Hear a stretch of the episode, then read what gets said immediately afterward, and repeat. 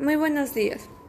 Es un placer estar aquí y hablar con ustedes de un tema muy interesante acerca de la actividad minera en Cuenca, según el CNE, con la compañía de mis compañeros Adrián Acíbar, Itati Toledo y Verónica Parrales, mi persona.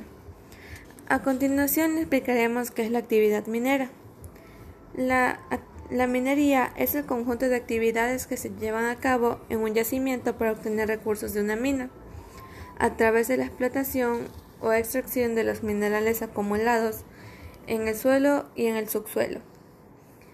Según los resultados preliminares de la delegación del Consejo Nacional Electoral, la CNE, en Azuay, el 80.9% de los 435.963 votantes de la consulta popular apoyan el cese de las actividades mineras en el páramo de Cuenca.